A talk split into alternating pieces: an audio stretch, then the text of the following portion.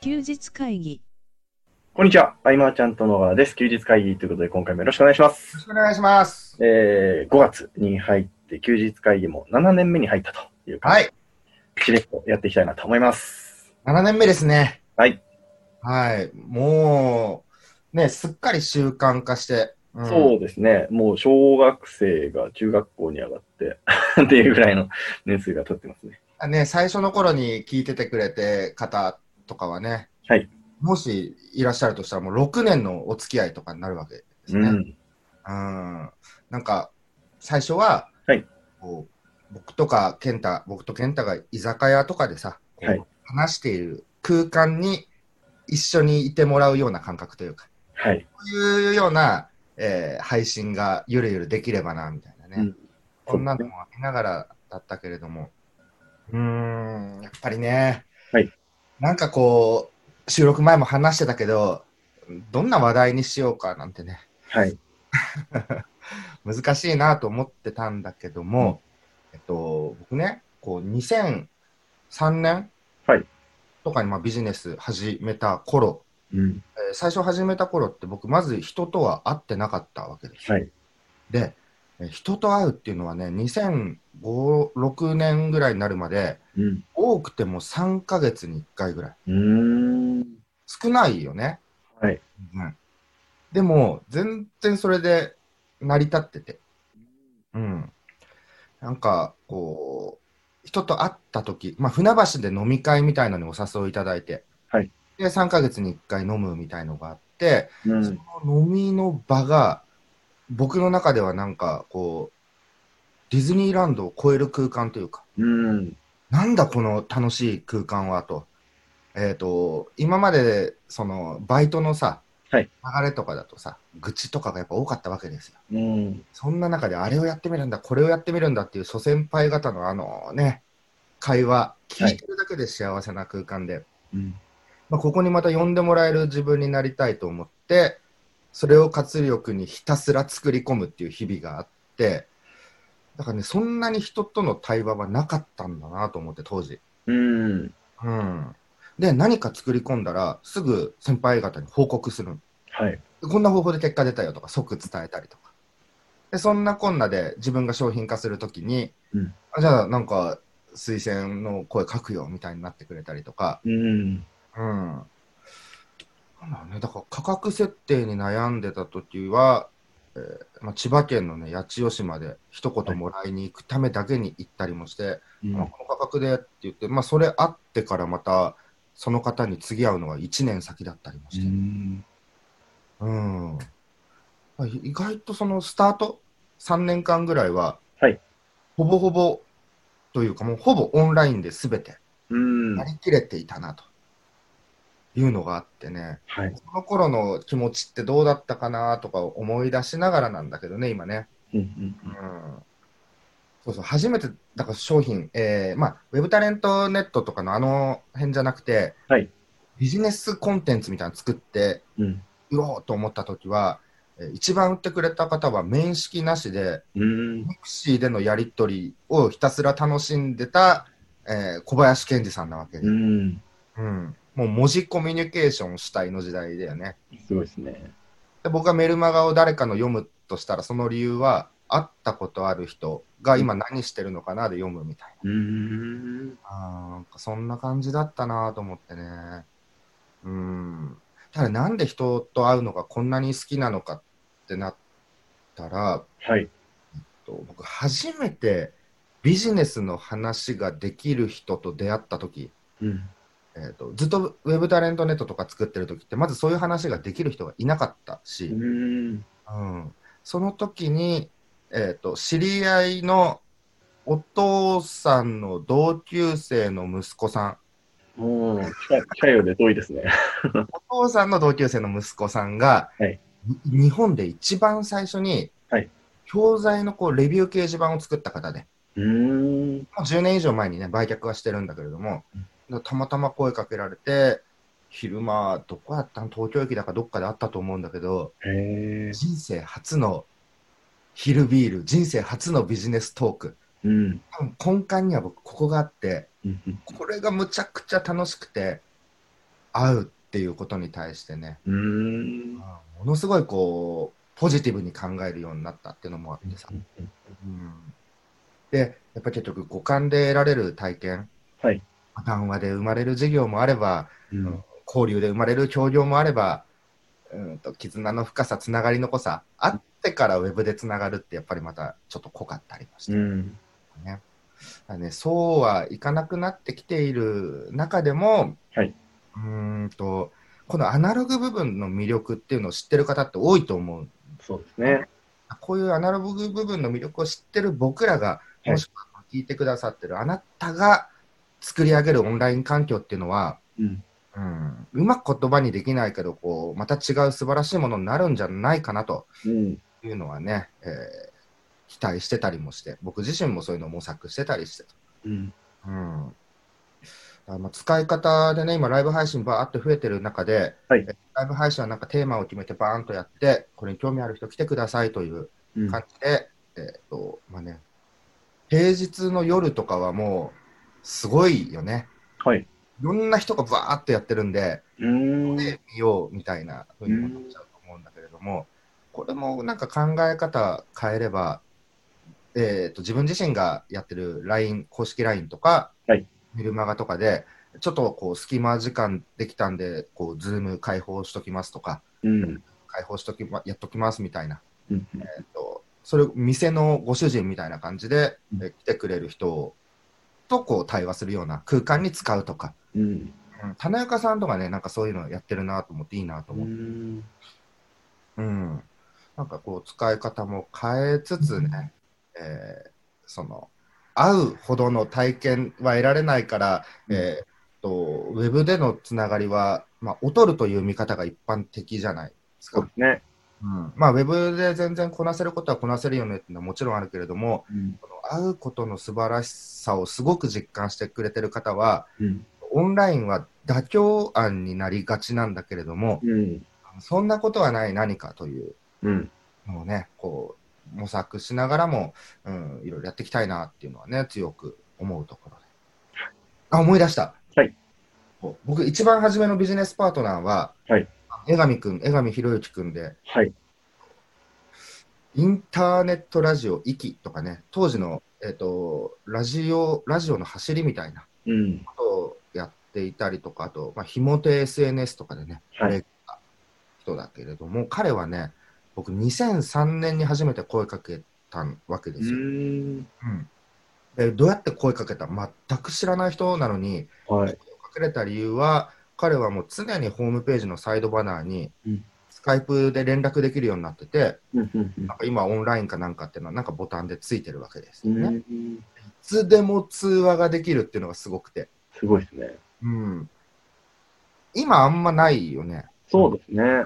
うん、でもまたこういうのも増えてきても面白いんじゃないかなと、うん自分がパソコン上にいて、なんかいつでもメッセージにこ、ね、答えられるみたいな、うんうんうんもちろんその、なんかコンテンツ、講座の販売時に、えお困りごとはありませんかで、ポンってポップアップで出てきて、でまあ、AI が対応してるのか、はい本人が対応するのか、いろいろあると思うけど、そういうのもあるけれども、一個人も、うんなんかどっかね、サイドバナーに、これ今、なんか話せるよみたいな。うーん。今、えっと、ズーム誰でも受け付けてるよみたいな。うん。なんかそんなのやってても面白いのかなとかい思やう。、すごいな。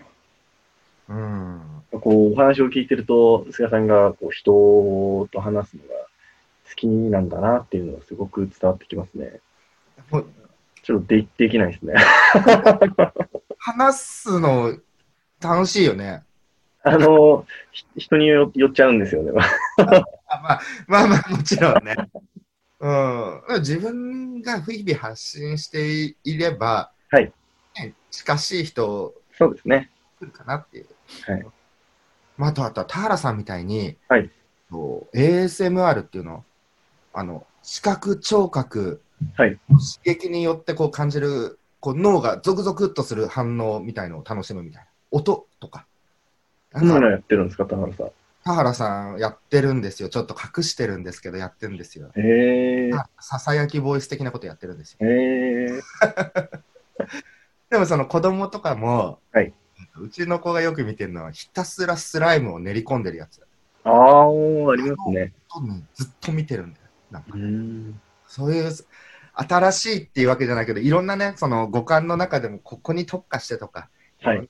もできると思うしね、うん。うん、さっきも言ってたけどもうこうテーマを持ってライブするというのも一つだけどそれが多くなってきたら、うえんー。少数の何かっていうのが目立つと思うんでそう開放型にして誰でもどうぞもうん面。白いし、うんね、話すことによって自分とは違う人はいのなんか感覚であったり、うなんんか話す間であったりとか考え方もそうなんだけど、うん。ほんとね、なんでこんなにやっぱ面白いのかと、ううん。学学びがあるっていう大それたことでもないんだけどね、うんうん、そのつながりがつながりを生んで、はい普通の人と出会ったりっていうのが、はいもうこの、ね、十数年の中でずっと繰り返されてきたことでうん。これはね会ってなくても起こってたことなんだうよね。ん。うん。ね今がね、こう、やりづらさっていうのをいろいろ感じるのはもちろんだけれども、うん。うんとこういうところで、なんかね、可能性を感じたらもうどんどん試してみるとうん。うん。いいかなとね。ね。うんあと、まあ、あの、マーチャントクラブで高江さんとか、はい作品、えー作品アクセサリーとかね、はい出たりもするけれども、うんもうさ高井さんの場合は作品制作過程が作品なわけですよね、そうですね。うん、ああいうのをどんどん見せていったり、うえんー。制作絵が一つの絵が出来上がるまで一つのアクセサリーが出来上がるまでをこう早送りで送ってってね、うんその中でも、えー、とブログとかで見せていくんだったら、はいその、えーまあ、絵だとしましょうじゃあその絵の描く時の心情とかテーマとか思いみたいなものは、うん簡潔に言語化してあげて載せて記事として載せておくことでうん。なんかあそういう絵なら飾りたいとかね、うん。うん。そう、なんか、やれることはね、いろいろあるしね。うん、じゃあなんでオンラインの温かさ的なものを僕は追求してるのかっていうのもなるんだけれども、はい。うんみんながみんな、例えば同じことをやってるときに、うん。僕は、でも何かこう、他の材料でこの人だっていうふうに選ぶことがある。この人から買おうとか、はいうんこの人から教わろうっていうのがあるわけですよ。うん。でそれはもちろんその共通の趣味だったりとかそういうのもあるんだけれどもはい。なんかいいっていうさまあ、そうですね。言葉にできないけれど好きみたいうん。な例えばアートにもそういう側面ってあると思うしうん。ゆるさが好きなのかもしくはその真逆のなんかきなんか厳しいのが好きなのかははいどこに惹かれるかは人それぞれだけれどもねうん。そういう部分うーんと数値で測れない部分っていうのかなうん。うんその辺はなんか大事にしとくとこう飛躍するきっかけにもつながってくんじゃないかなとね、うん。うん、思ったりしてます。はいねあとはなんだろうなこう周囲にはあえて僕は伝えてはこなかったけどはい。苦境みたいなものはこれまでもねいくつもあって、うん。うん、それは今こう公にされている中でみんなが考えなきゃいけないからね表面化をしてるけれどもはい。僕ら事業者っていうんですかねいやもううん苦境はもう何度となくあると,、うん。えっとじゃあお手伝いで入りますって言った店舗型のなんていうんだろうなこう通塾制のビジネス塾っていうのはいそういうところでいや閉めることになって赤字がこれだけ出てるからあのじゃあ頼むわみたいな。うん。僕そういう立ち位置になっちゃってるみたいになって、はいこれ来月までに完済しなきゃいけないどうしようみたいなのとかねうん。だしうーんでもそんな中でもなんやかんや乗り越えてきてだから経営者が孤独っていうのはねそういう側面で一人で考え込まなきゃいけないみたいなその乗り越えた数だけ自信になったりもするわけだけれどそうもですね。今はみんなで、ね、考えれるようなところもあるし、うん。うんまあ、もおもちろんね、おのおのでやっていかなきゃいけないけれども、うん。うんなんかこう、前向きになれるように、まあ、あと全くその被害をね、まだ感じてない方も、業種によっては全然いると思うし、うん。うん、そういう方々もね、えーと、この先をちょっと想定しつつ、えー考えなきゃいけないときは来るわけだからね、経済自体がってなってるときは、いずれね、こう、うん、遠回りに影響を受けるというか、はい。ね、じわじわ来るものがあるのでね。うん。うん、だから映像制作業とかも、うん、うまくいっているところもあれば、うん。イベント業の映像制作ってなってるところはもう全キャンセルになってるわけそうでで。すね。うん。だからそういう時には、えーもう撮影には行けないので、うん。じゃあ撮ったもの、撮ってもらったものに対して編集して見せていくようなうん。部分もあったり、じゃあ撮っていくって言っても何を撮ったらいいかってなったら、えー、ズームとかで、えー話しながら企画構成をね、こう、こういうカット、こういうカットみたいな、うん。そういうのも出てくるのかなとかね。うーん。あとはまあ自分でできるようになりたい人っていうのも一定数いるし、うん任せたい人っていうのも一定数いるんで、これ属性全く異なるんでね、うん。展開していくとかね。一方でそうだ、ケンタ。はい。ケンタなんか LINE の登録めっちゃ1日で多かったみたいな。ああ、なんかたまたま運よく行きましたね。うんこれは何をしてたわけですかいやいや、あのーこれまで準備してたのが、整ったって感じなんですけど、うんうんうん。あ、じゃあいやせっかくならみんなに、うん、どんなことを。あ、でも、ラなんか本当ラッキーパンチなんですけどね。ラッキーパンチはそんな説明できるほどではないんですけど、まあ、あの、YouTube に上げたやつが、まあ、たまたまちょっと再生されて、そこから多く来たのかなっていう感じですかね。うんうん。あの、記事とかのさ、修正とかもケンタしてたりさ、はい。ワードプレスのテーマ載せ替えていろいろやってたりして、はい。あの辺のなんか効果というか、その辺もなんか出てきたのかな。まあ、そうですね。今、いなんかこう、僕が説明するまでもないと思うんですけど、あの、まあ、あの、リライとして、うんえーそれがまあ、時間経ってまた評価されてきたかなっていう感じ。ざっくりだね。 うんうんうん。あのなんかそう、僕みんなの話いっぱい聞きたくて、はい。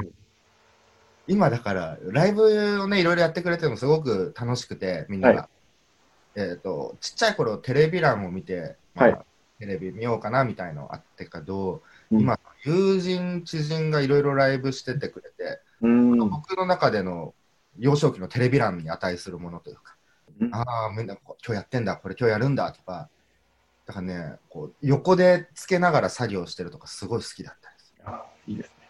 うん、くんくん、あ、ラジオやるんだ、とばりさんライブだ、朝あ川村さんまた、えっと8時から頑張ってるなとか、うん。うん、うん、なんか僕あの、つくづく思ってる、最近になって思ってることがあるんですけど、その、なんか、準、準備してきた人が、まあ今、なんか、なんでしょうね、こう、比較的うまく流れ乗り換えることができてるのは、準備してきた人なんじゃないかなとすごく思っていて、うん、なんかこう、なんでしょうね、えー、例えば、読者さんありきの何かをしているとしたら、うん、要は、いきなり行動を変えてくださいって言っても、なかなかしてくれないというか、難しいじゃないですか。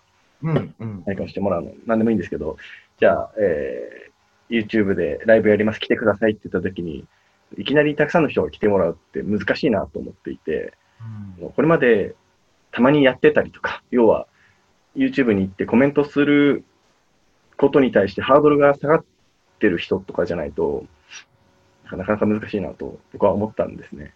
うん、うん、なので、事前の準備がものを言うなっていうことをつくづく思って、ただ、これって救いようのない話でもあるな、みたいな。事前の準備をさらに講義にすると、まあ、何かしらしていたりとか、はい。ないと、例えば何かこうずっと考え込むだけ考え込んで、うん。ひらめくかというと、そうはいかないんだよね。そうですね。その準備してる人たちがまた新しいものが見えてひらめいたりとかして、うん。あるなぁと。うーん。